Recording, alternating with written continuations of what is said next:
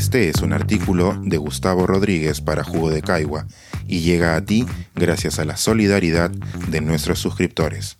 Si aún no estás suscrito, puedes hacerlo en www.jugodecaigua.pe. Lima, no tan horrible. A propósito de un reciente libro editado por su municipalidad. Es usual que Lima ocupe los estantes de las librerías, explicada en guías turísticas, diseccionada en ensayos sociales y presentada como escenario en novelas o cuentos. Y en las últimas décadas, también ha sido usual que el cemento prevalezca como sinónimo limeño de gestión municipal y que las iniciativas culturales hayan quedado disminuidas. Por ambas razones, Llama la atención un libro que la Municipalidad de Lima lanzó la semana pasada a través de su fondo editorial. Me refiero a Lima es un estado mental, la ciudad transitada por sus narradores. Tuve la fortuna de participar en él junto a otros ocho narradores también nacidos en Lima. Fernando Ampuero, María José Caro, Alonso Cueto, Yeniva Fernández, Jeremías Gamboa, Emmanuel Grau y Martín Roldán. El encargado de la edición, José Carlos Irigoyen, nos convocó para que escribiéramos especialmente un texto sobre nuestra relación con esta ciudad inabarcable. Y siendo esta capital un organismo vivo con 10 millones de percepciones, es claro que el resultado obtenido de nueve de sus representantes bien puede ser una nulidad estadística, aunque el arte no deba medirse con tales parámetros, pero sí puede ser un testimonio generacional ligado a determinada geografía urbana, esperándose, obviamente, que muy pronto otros narradores sean convocados para expandir la visión de este proyecto. Pero más que ahondar sobre el contenido del libro, que finalmente según me cuentan los responsables, puede ser encontrado en las más conocidas librerías de Lima, me gustaría sobrevolar la presentación que se efectuó para su lanzamiento y en la cual estuvimos presentes seis de los convocados.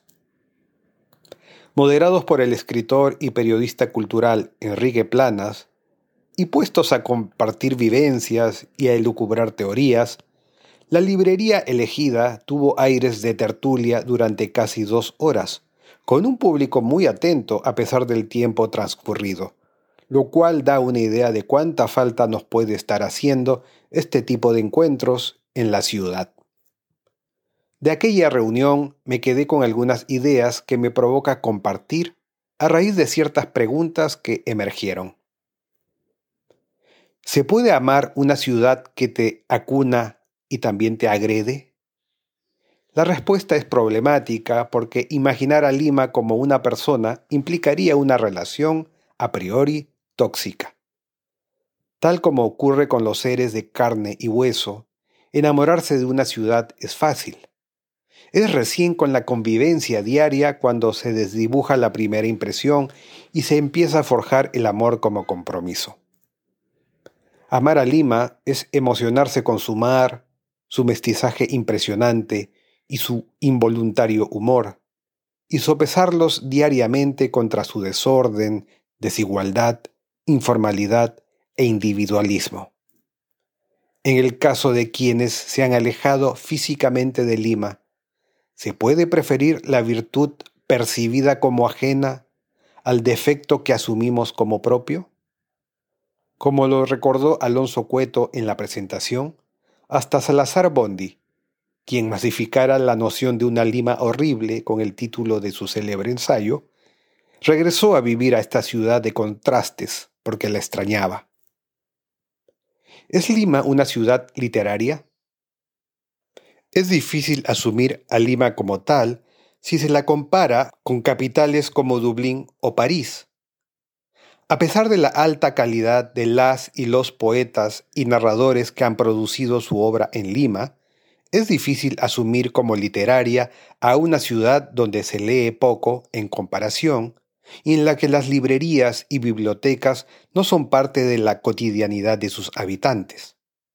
Sin embargo, eso no impide que la capital peruana sea una gema como escenario literario, si consideramos que sin conflicto no existiría la literatura. Ciudad pródiga en contrastes, injusticias, desigualdades y prejuicios cruzados, impregnada de sabores, bañada por un mar frío y nutricio, y compendio cultural de todas las regiones del Perú, Lima es multifacética como pocas ciudades.